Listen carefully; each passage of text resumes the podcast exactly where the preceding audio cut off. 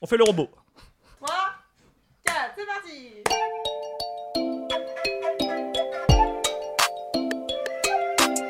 Salut, c'est Louise Petrouchka Et salut, c'est Clément. et vous écoutez le son d'après.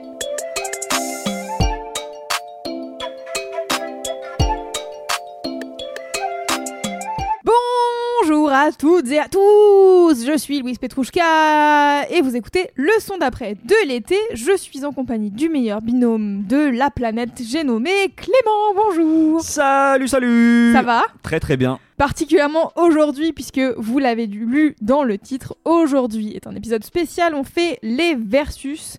Et les versus, c'est des formats qu'on a décidé de faire cet été pour élire les meilleurs morceaux, enfin le meilleur morceau d'ailleurs, Le, le, le, le meilleur morceau, le seul, l'unique, euh, d'un artiste extrêmement populaire euh, qu'on ramènerait pas d'habitude dans le son d'après parce que bon bah voilà, c'est pas des artistes qu'on vous ferait vraiment découvrir.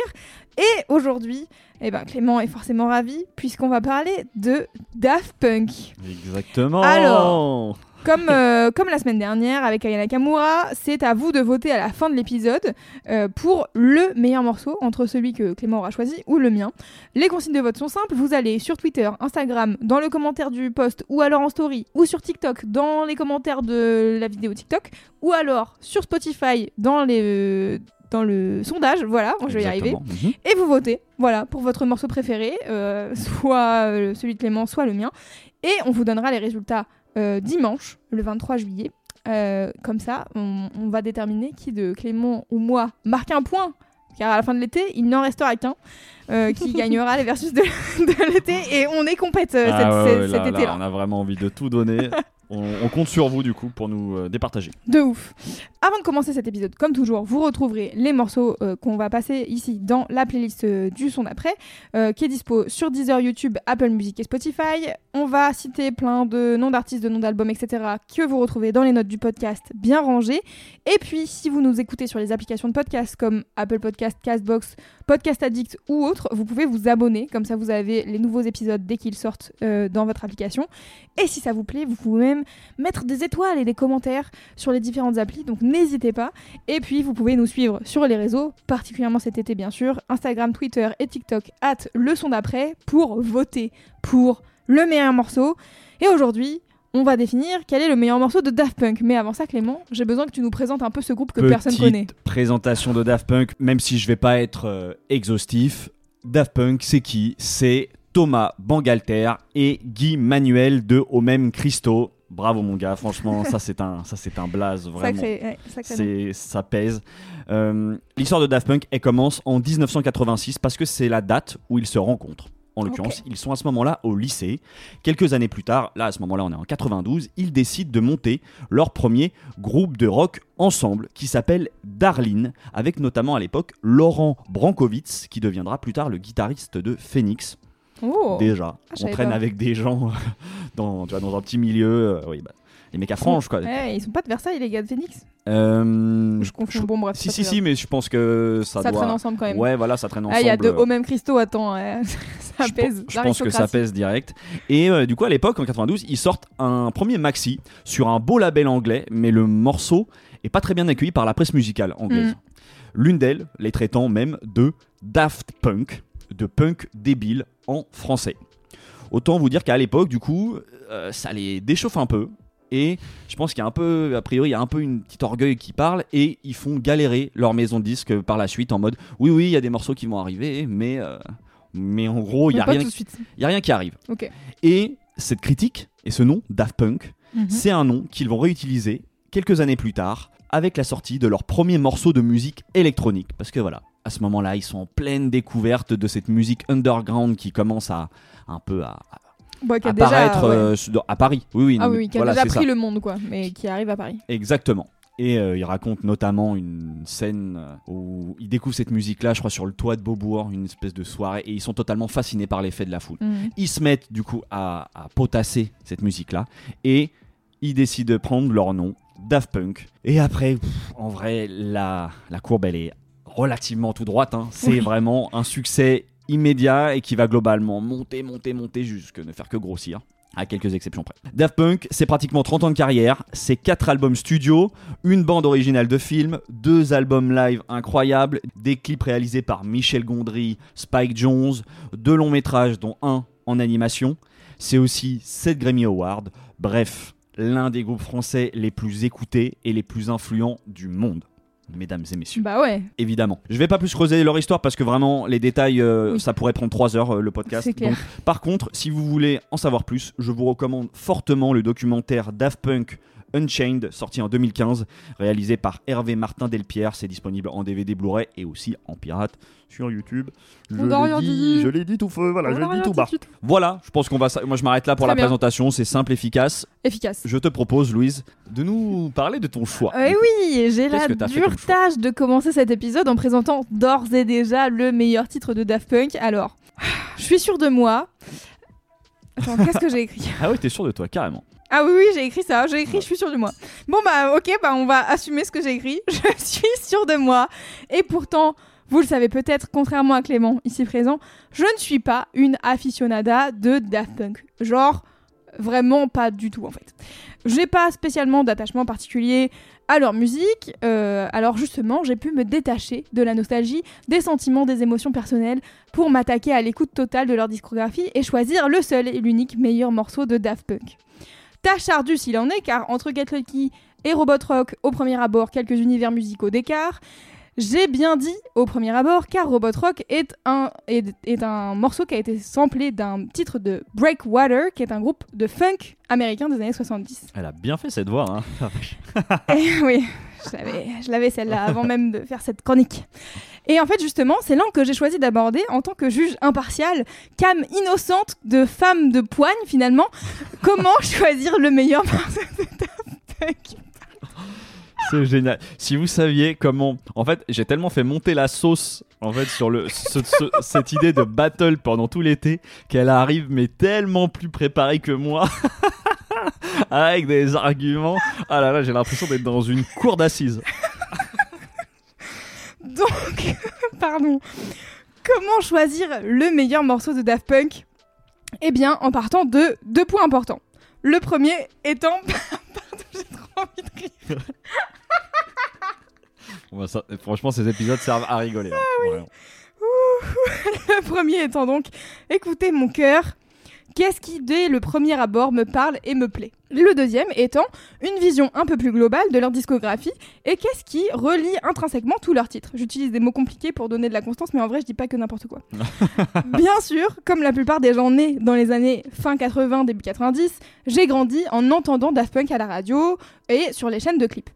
Cependant, vous n'êtes pas sans savoir que je suis DJ et que parfois mon métier m'amène à surécouter les mêmes morceaux un peu trop souvent. Mhm. J'ai donc fait une overdose telle que One More Time, malgré que ça soit un de leurs plus grands tubes derrière Get Lucky, qui aurait pu être un choix évident, j'ai décidé de passer mon tour sur la facilité de cette réponse. Je ne saurais défendre ce morceau simplement car il me sort quelque peu parler de naso à force de l'avoir trop entendu. Mais alors quoi? Eh bien, je vous propose qu'on écoute Too Long, le meilleur morceau de Daft Punk selon moi, et je vous explique après pourquoi. Can you feel it? Too long. Can you feel it? Too long. Can you feel it? Too long. Can you feel it?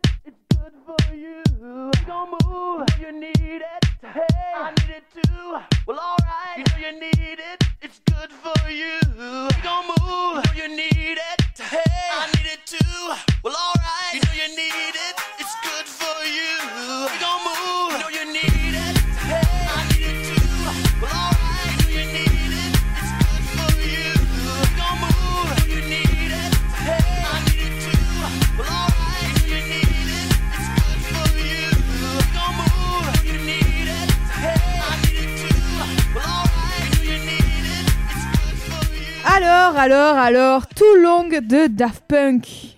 C'est selon moi leur meilleur morceau. Un avis sur cette euh, sélection, Clément? Je de est-ce que je dois être est-ce que je dois être de bonne foi? Non, mais j'ai envie de dire déjà ton le principal défaut déjà que tout est dans le titre. C'est trop long. D'accord. C'est beau, voilà, c'est tout ce que j'aurais à dire. Il adore déjà- tellement Punk qu'il n'est pas capable de trouver des contre-arguments. C'est beaucoup trop long. C'est beaucoup beaucoup trop long. Beaucoup trop long. Alors, de mon côté, je ne suis pas d'accord. Euh, alors, pourquoi déjà? Est-ce que c'est le meilleur morceau? On va commencer par là. je vais pas m'éparpiller tout de suite. Voilà. Déjà parce que j'ai réécouté toute la discographie de Daft Punk et clairement l'album Discovery a tiré son épingle du jeu avec pas moins de 4 ou 5 présélectionnés pour être meilleur titre de Daft Punk. Pas mal. Bah, je comprends, normal. C'était évident qu'il fallait que je suive l'instinct de mes tympans dans un premier temps. Ce morceau, c'est celui qui clôture Discovery. T'as l'impression qu'il ne s'arrête jamais, en effet. Mhm. C'est un morceau de 10 minutes, comme le disait Clément. Et en même temps, il y a un truc qui est évident dans la réussite de ce titre parce que tu ne t'ennuies jamais. Ouais, ça c'est vrai. Et c'est une chose que j'ai parfois un peu tendance à reprocher à Daft Punk. Notamment sur l'album Human After All, dont je ne parlerai pas aujourd'hui, mais qui Mhm. m'a demandé un peu d'endurance à la réécoute. Et en fait, outre le choix du cœur de c'est ce morceau qui m'a le plus parlé sur tout cet album, etc., je me suis dit que ce titre reprenait plusieurs codes qui expliquent Daft Punk à plein de niveaux. Mhm. D'abord, mention spéciale à la disco funk, puisque cette musique devenue, entre gros guillemets, ringarde à la fin des années 70, c'est la base d'énormément de samples des productions de Daft Punk. Rien que dans Too Long, on retrouve deux samples issus de titres disco funk de l'époque. Mm. Cette même disco, elle devient soi-disant ringarde à nouveau, et elle est réinventée, renouvelée et popularisée par les noirs américains queer, notamment à Détroit et Chicago, sous une nouvelle forme, bien plus avant-gardiste, la house. Ça tombe bien, c'est le genre musical sur lequel Daft Punk et bien d'autres vont poser leur French touch. Donc, dans l'idéal, je cherchais un morceau avec un tempo assez rapide, aux alentours de 120 BPM, une basse bien ronde pour me faire bouger les hanches inspirées de la funk. Ça, c'est pas compliqué, on va être honnête, il y en a 75. Mais euh, je me suis dit, il faut un titre qui dure au moins 7 minutes, tu vois. C'est euh, sacrilège sinon, sinon c'est pas de la house, ça ne marche Ouais. pas. Et surtout, il fallait des paroles plus ou moins répétitives, on aura l'occasion d'en reparler, je pense, dans cet épisode Mhm. et une voix. Et qui d'autre que celle de Roman Thony, aussi chanteur sur One More Time? Finalement, j'ai un peu choisi la phase B de One More Time, C'est pas faux. Ouais, c'est une manière de voir les choses. que je ne peux plus blairer. Donc, du coup, je me suis dit, autant aller chercher un autre morceau qui me parle. C'est parce que probablement ça, t'as beaucoup moins entendu tout long dans ta vie que. Ah bah, c'est sûr. One More Time. Ah oui, c'est Mhm. sûr. Je l'ai beaucoup moins écouté, je l'ai beaucoup moins joué, j'ai beaucoup été, je- bah, beaucoup moins request. Enfin, tu vois, il y a plein d'éléments qui jouent aussi dans, en défaveur de One More Time. En tout cas, pour moi, ce titre va chercher autant du côté de leurs références, des musiques qui les inspirent, euh, et c'est une sorte de préquel, je trouve, que, qui, qui vont explorer bien plus tard en détail dans un Random Access Memories aux côtés de Nile Rodgers, puisqu'ils vont retourner aux bases de la disco funk. Et dans les codes de référence que j'aime profondément en house classique, c'est souvent des morceaux avec des vocaux euh, assez euh, proéminents. Euh, je pense notamment à Promised Land de Joe Smooth ou Move Your Body de Marshall Jefferson, qui sont des gros classiques de house de l'époque. Et du côté de la French Touch, mes morceaux préférés, c'est souvent des titres à voix aussi. Euh, ça va de Lady de Mojo à Lucky Star de Superfunk, en passant forcément par Music Sounds Better With You de Stardust, Ouais, Qui a- coproduit Thomas Bangalter, Bangalter, voilà, exactement. au hasard. J'ai donc basé mon choix sur tout ce qui parle à mon âme musicale et sur une vision un peu complète de leur discographie en me disant si tu connais pas, tu sais d'emblée ce qui les inspire et ce qui les démarque à la fois dans leur manière de, de produire cette musique-là. Mhm.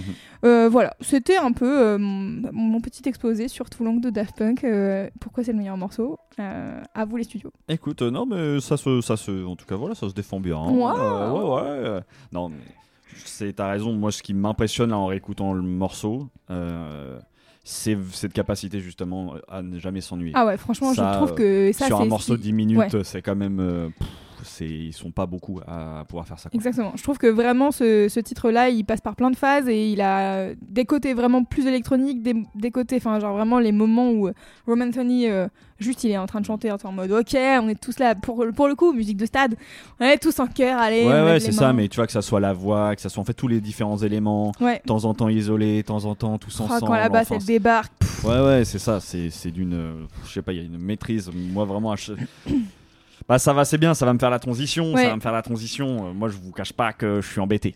Moi, je suis embêté parce que vraiment, réécouter là, toute cette discographie m'a fait déjà éprouver beaucoup de nostalgie. Mhm. Je vais être honnête, euh, à chaque fois que là, et puis, tu vois, on écoutait le morceau tout long, je dis, mais waouh, ça a vraiment été fait, quoi. Tu vois, il y a, y a quelqu'un qui a fait de la musique. Et, dans quel état tu te sens quand tu as composé un, un album comme Discovery euh. Enfin, tu vois, il y a une sorte d'accomplissement total euh, qui est assez fou. Moi, Daft Punk, je l'ai dit, c'est un gros morceau de la musique. Je vous ai parlé en intro de chiffres et de choses finalement publiquement connues. Mais pour sortir du général et revenir au particulier, à savoir mon rapport à la musique de Daft Punk, c'est compliqué. C'est compliqué parce que je suis incapable de savoir quand est-ce que j'ai découvert Daft Punk. J'ai l'impression en fait qu'ils ont toujours été là dans ma vie. Dans ta vie. Je vous racontais déjà dans l'épisode 9 de ce podcast euh, tout un tas d'anecdotes qui ont émaillé un peu mon parcours d'auditeur euh, quand je vous parlais de Thomas Bangalter. J'ai toujours eu un rapport passionné à leur musique, vraiment au premier degré. C'est-à-dire que chaque découverte était vraiment vécue intensément à base de d'écoutes euh, multiples et en boucle, en boucle, en boucle, à base de débats passionnés.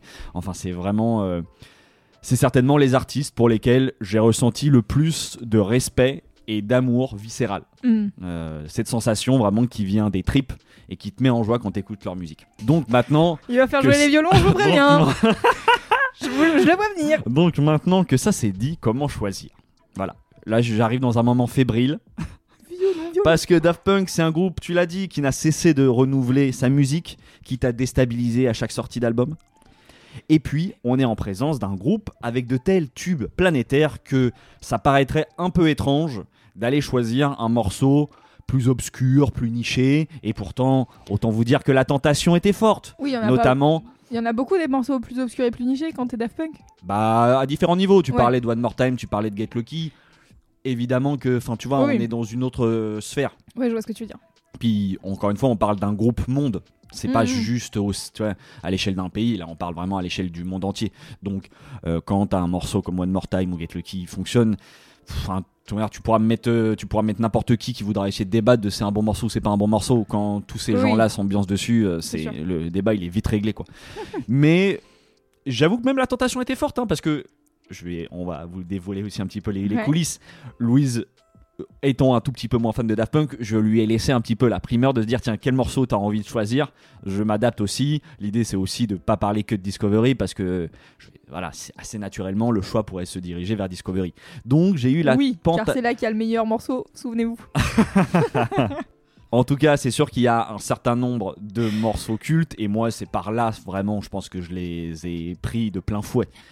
Mais j'ai eu la tentation, voilà, d'aller sur euh, des albums comme Access Random Memories où ils atteignent, je pense, une formule finale dans la maîtrise de la musique et toutes ses composantes. Euh, vraiment avec, euh, avec des vrais instruments, où vraiment ils partent sur plein d'autres terrains et en même temps c'est la perfection quoi, c'est la perfection dans la production, peut-être trop d'ailleurs pour certains. J'ai même eu la tentation de tricher et de prendre un extrait de leur live de 2007. J'aurais eu tellement d'arguments Pour avoir contrer, plusieurs. ça aurait été super. J'attendais qu'il fasse ça. Ouais, bah, J'avais envie de faire ça pour avoir plusieurs morceaux d'un coup et pas vraiment choisir.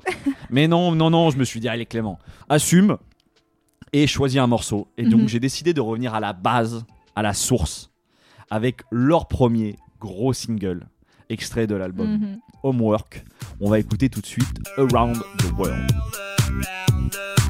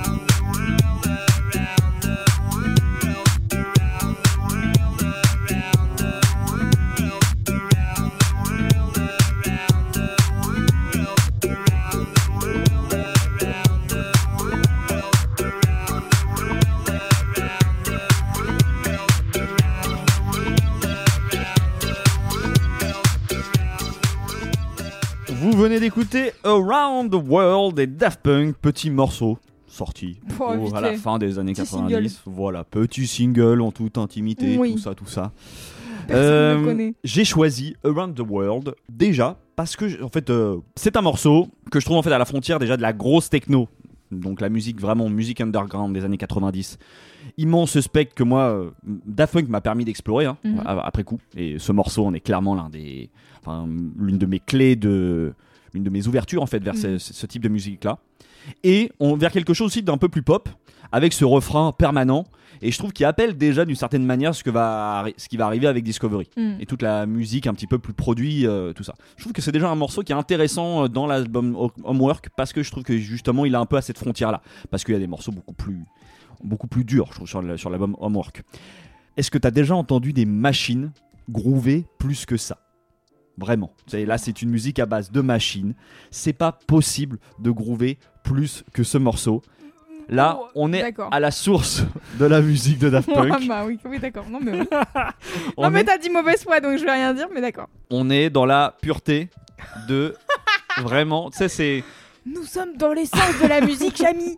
non mais en tout cas de la musique de Daft Punk tu vois Ah ça oui. part vraiment de là c'est-à-dire que cette musique composée Je croyais que ça partait de 92. dans leur chambre.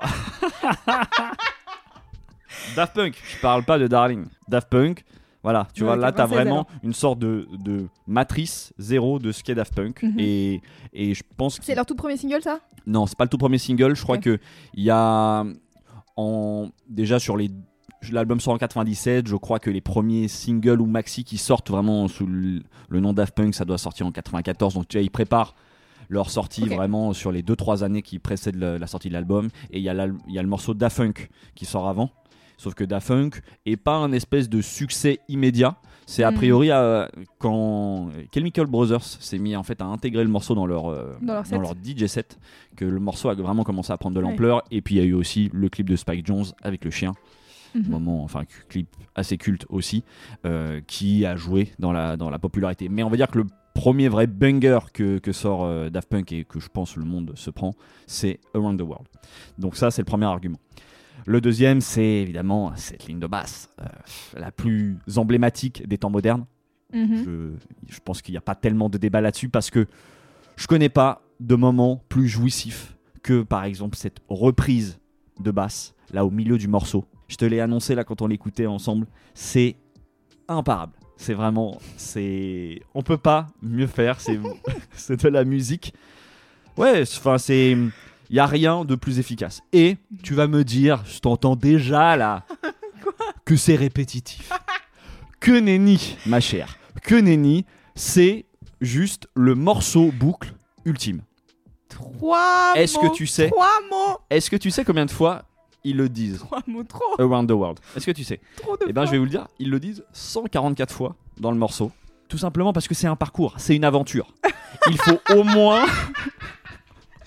Il faut au moins 144 répétitions pour faire le tour du monde. C'est le minimum. Ah oui, Tu bien vois. sûr. Voilà. Donc, Mm. c'est. le morceau dure 7 minutes. Il pourrait en durer 14, il pourrait en durer 21, il pourrait en durer ce que tu veux. Ce morceau pourrait ne jamais finir, ne jamais avoir de fin. Ça serait pas un problème. Parce que c'est trop Je efficace. suis sûre que sur YouTube, il y a Around the World 28 heures. C'est évident. Parce que, vraiment, je le dis, c'est le morceau boucle ultime. À cela, il me fallait. Bon, moi, dans les arguments, il me fallait forcément. Moi, j'ai choisi un morceau parce qu'il me fallait une voix de robot. Une voix de robot, c'est quand même quelque chose qui marque Mm. les Daft Punk. Moi, c'est l'un des aspects qui m'a particulièrement attaché en fait au Daft Punk. C'est l'image de ces deux robots et l'émotion qui s'est petit à petit dégagée leur musique. On va pas parler de ce morceau-là évidemment, mais Ouais. comment ils ont réussi à humaniser ces deux robots. Et donc, c'était évident qu'il fallait un morceau avec une, avec une voix de robot. Mhm. Je place aussi, allez, pour terminer, mais parce que avec ce, ce morceau, il y a un clip culte. C'est Oui. pas de danse robotique. Michel Gondry, merci beaucoup.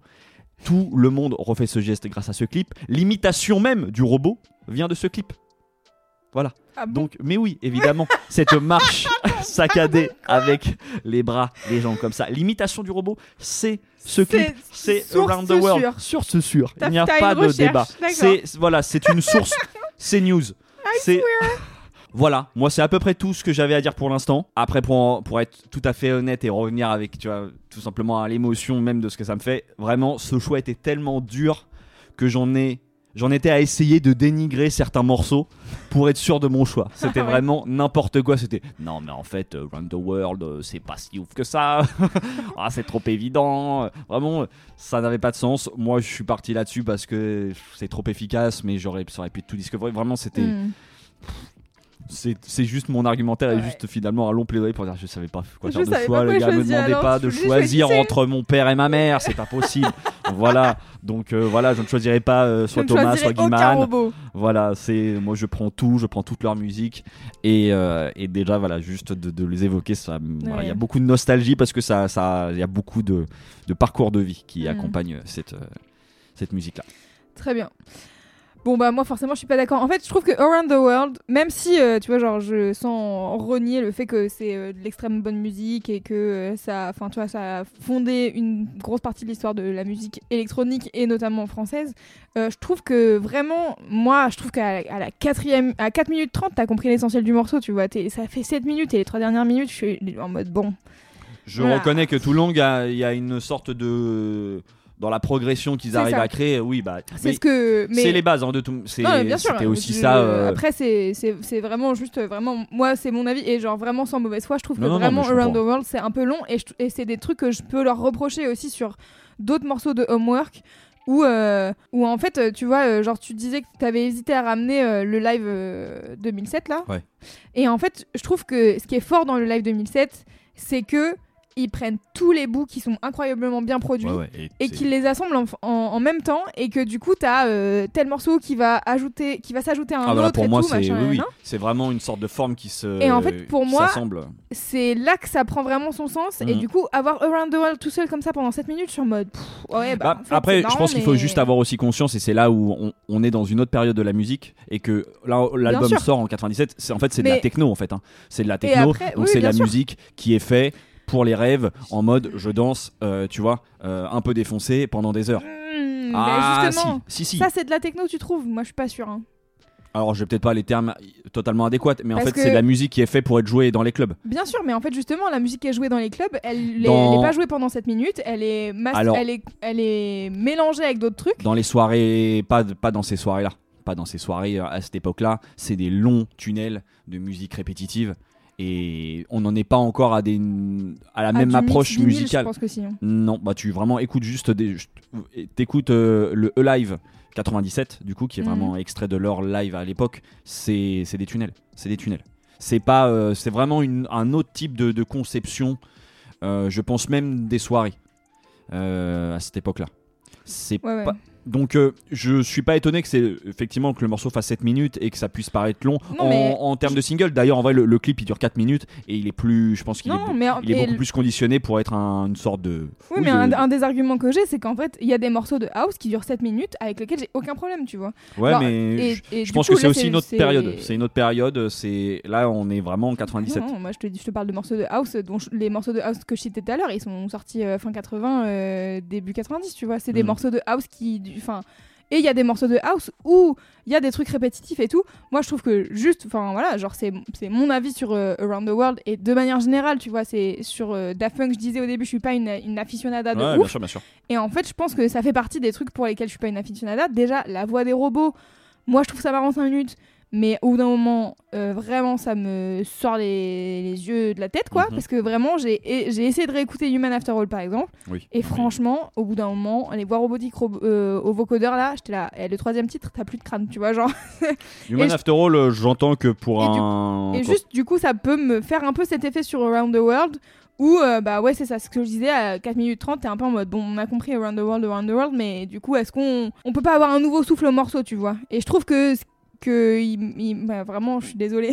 Ah non, mais je- après, c'est ton avis. Hein, suis après, Non, mais c'est surtout qu'en plus, euh, vraiment, genre, bon, je sais, c'est Daft Punk, tu vois, genre, il y a des gens qui vont dire, qu'est-ce qu'elle a à dire quelque chose sur Daft Punk alors qu'elle a jamais rien produit. Juste, voilà, c'est mon avis d'auditrice, que je trouve qu'il y a un truc qui manque un peu de renouvellement, euh, mais voilà. sans pour autant dire que c'est un mauvais morceau, bien sûr, je sens que je vais me faire taper sur les doigts par l'intégralité des fans de Daft Punk. Mais je vous aime bien quand même. hein. Non, non, non, mais euh, je, je- je vois ce que tu veux dire. Et, et, euh, c'est évident que de toute manière, dans la suite de leur carrière, ils sont allés vers euh, plus de variété, euh, plus de. Enfin, Ouais, un autre travail de la aussi, musique. ouais, c'est ouais, voilà, c'est ça. Moi, je pense qu'il y a quand même un. Je retire pas l'idée qu'il y a un mindset à ce moment-là dans la Mhm. création de l'album et dans le type aussi de, même tout simplement de soirée dans lequel ils étaient, où on n'est pas dans une approche de tube. Et Mais de, je parle pas de tube, moi, euh, je parle juste de mélanger les morceaux ensemble. Et mélanger les morceaux ensemble, c'est justement parce qu'ils font 7 minutes que tu peux euh, mélanger 3 minutes et 3 minutes d'un autre morceau pour en créer euh, un autre ensemble. Tu vois ce que je veux dire? Je vois ce que tu veux dire, je suis pas d'accord, mais euh, par contre, euh, là-dessus où je te rejoins ce que tu disais sur le live, le live 2017, 2007. 2007, c'est juste, je pense que c'est l'apothéose vraiment de, Ouais. ce- de des trois albums C'est ça, c'est que, c'est que du coup, tu ça, vois que là tout se ça va ensemble. Quoi. ouais, Ouais, voilà, bien sûr, tout, c'est le tout combo s'aligne, de... tout s'aligne et tu fais waouh, c'est c'est trop fort et c'est pour ça que franchement j'ai vraiment hésité à ça parce que Mhm. je, je trouve que pour moi il y, a une sorte de de ouais ouais de, de point culminant dans, euh, dans en tout cas le- l'approche des trois albums et notamment euh, Human After All là dedans il est incroyable enfin les morceaux l'apport des morceaux d'Human After Ah All oui, ça, dans le live c'est c'est trop fort bon on a Très bien. on a pas mal Je pense discuté qu'on est, on est pas mal. Ouais. Je pense qu'on va pouvoir s'arrêter euh, là. T'as encore des. J'ai envie, bah oui, j'ai envie recos, quand même toi. d'avoir des petites mentions oui. spéciales quand même de morceaux euh, entre guillemets sous côté. C'est où c'est voilà, c'est juste le plaisir en fait Ouais. de, de pouvoir citer même d'autres morceaux. J'ai décidé d'en prendre un par Album. album que je- dont je n'ai pas parlé. Du coup, je vous ai parlé de Work. Moi, sur le morceau, enfin sur l'album Discoveries, j'ai un attachement particulier. Je vous l'avais dit à l'épisode 9 pour le morceau Super Heroes que je trouve un morceau vraiment trop sous-côté et moi qui m'a rendu fou à l'époque. Euh, il reste euh, éternellement dans mon cœur. Il rappelle trop de bons souvenirs. Sur Human After All, bah, c'est le morceau d'entrée en vrai, Human After All, que je trouve euh, c'est intéressant de réécouter quand même cet album au regard Mhm. de l'influence aussi qu'il a eu sur toute la nouvelle scène électronique française, Justice en tête. Et je trouve vraiment en plus Human After All, je trouve hyper efficace. J'aime de manière générale bien les intros de Daft Punk sur leur- leurs albums et je trouve que celle-là, elle est, elle est très forte. Et sur euh, Random Access Memories, j'ai envie de parler de Beyond parce que pour être tout à fait honnête, j'ai hésité avec ce morceau en fait à, à la ramener parce que je- j'ai l'impression en fait que qu'il y a aussi- voilà une sorte d'aboutissement dans leur musique où il y avait aussi la voix des robots. Enfin, il y avait plein Mhm. d'éléments comme ça que je trouvais intéressants. Où il y avait aussi l'orchestral qui les ont incorporés en fait euh, de toute la partie euh, musique de film qu'ils avaient fait pour euh, pour Tron. Mhm. Donc voilà, je- pendant un temps j'ai bien hésité avec ce morceau-là et que j'adore. En plus, il se dégage une vraie émotion et j'aime, bah, je crois sur tous les albums de Daft Punk, j'aime énormément les morceaux plus dans l'émotion. euh, Something About Us. Ouais, Make moi, je- Love, ça faisait partie de Emotion. mes. Voilà, ça, ça, ça- ouais, ça faisait partie des pistes aussi que Ouais. j'hésitais à explorer, mais bon, il fallait quand même. C'est Daft Punk, euh, c'est quand même tellement une quand même, quoi. bastos. Donc voilà. Très bien. Euh, moi, si j'ai un morceau que j'ai redécouvert là en, en, en réécoutant les discographies, c'est euh, Teachers sur, euh, bah, sur Homework justement. Tout à fait, ouais. Où j'étais en mode genre, hé, trop marrant! Et il y a des trucs j'ai la ref, des trucs j'ai pas la ref, ça me donne envie d'aller découvrir des nouveaux trucs du coup. Ouais, ça, bah oui, en fait, pour expliquer, c'est un morceau du coup où ils citent euh, Ils citent toutes leurs influences. tous leurs peu, mentors, euh, entre ouais. guillemets, et influences à l'époque. Euh, c'est Beaucoup de beaux noms de la et musique. beaucoup de. voilà, c'est ça. C'est fat. Eh bien, écoutez, je pense qu'on arrive à la fin de ce débat enflammé sur Daft Punk. Quel est le meilleur morceau entre Around the World et Too Long Ça va être à vous de décider, chers auditeurs. C'était un beau combat ça. Vous pouvez aller donc euh, sur Twitter, euh, Instagram, TikTok, Spotify pour euh, voter. Euh, vous avez jusqu'à dimanche et enfin jusqu'à samedi parce qu'on on, on révélera qui gagne ce combat dimanche. Dimanche, tout à fait. Et, avant de renchaîner sur une nouvelle semaine, car oui, on se retrouve la semaine prochaine pour un, nouvel, un nouveau versus. On a hâte, Un nouveau round. un nouveau round. Donc Clément, On se on dit se dit à, la semaine prochaine.